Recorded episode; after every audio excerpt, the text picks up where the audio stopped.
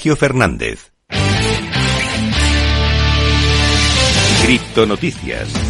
Empezamos a repasar toda la actualidad del mundo cripto y vamos a hacerlo por lo último y seguramente por lo más importante. Y es que, como te decía al principio del programa, la SEC está investigando a Binance y a Coinbase después de la implosión de FTX. Es una información de The Wall Street Journal en la que cuenta que la SEC ha abierto una investigación sobre la plataforma FTX, además de investigar a Coinbase Global y también a Binance. Tras abrupto colapso esta semana, la Comisión de Bolsa y Valores y el Departamento de Justicia están investigando el intercambio de criptomonedas FTX, según una persona con conocimiento de, de todo lo que está sucediendo. Los miembros del personal de las dos agencias de aplicación de la ley estaban en estrecho contacto el miércoles, mientras que la SEC hace cumplir las reglas de protección de los inversores civiles. El Departamento de Justicia procesa los delitos penales, incluido el fraude, que es una de las cosas que se acusa, en este caso, al CEO de FTX, Sam Backman-Fried. Vamos a seguir hablando, por supuesto, de FTX, que utilizó los fondos de los clientes para asegurar su posición de la Meda Research, según algunas informaciones. Un nuevo informe de Reuters ha hecho algunas revelaciones sobre el estrecho vínculo entre FTX y su empresa hermana, la Meda Research, y también del posible manejo irregular de fondos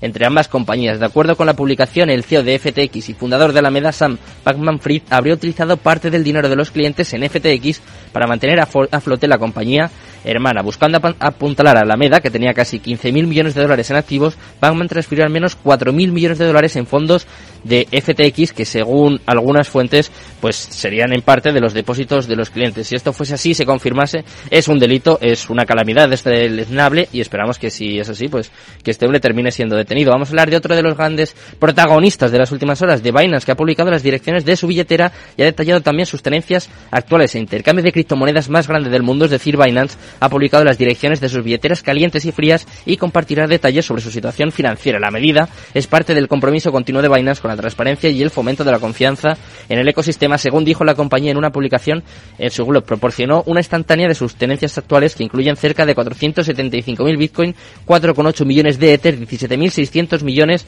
de USDT, 21.700 millones de BUSD, su stablecoin, 601 millones de USDC y 58 millones de BNB, su fondo de activos para usuarios que creó en 2018 como un fondo seguro de emergencia para proteger a sus usuarios, tiene otros mil millones de dólares. Eh, de momento esto es lo que han publicado, nos lo tenemos que creer o no, habrá que seguir investigando y sobre todo pues seguiremos contándote todo lo que sucede, como por ejemplo el caso de USDT de Tether, que ha llegado a caer un 1% y ha perdido su vinculación con el dólar en medio de la, incertidumbre del mercado. USDT, la moneda estable emitida por Tether, ha llegado a caer hasta un 1% por debajo de su vinculación con el dólar estadounidense en medio de toda la agitación del mercado en curso. Ha llegado a cotizar a 0,9911 en el día de hoy, según datos de TradingView, y ha llegado a caer, como te digo, hasta un 1,13%. Sin embargo, parece que está recuperando la paridad, que está volviendo un poco el sentido común al mercado cripto y, sobre todo, eh, se salva de una, de una buena, porque esto sería ya la hecatombe definitiva. Como te digo, mañana vamos a analizar todo lo que está sucediendo, todo lo que está ocurriendo dentro del mundo cripto. Vamos a intentar analizarlo, debatirlo y ahora, por supuesto, llega el momento más importante del programa. Vamos con la entrevista del día.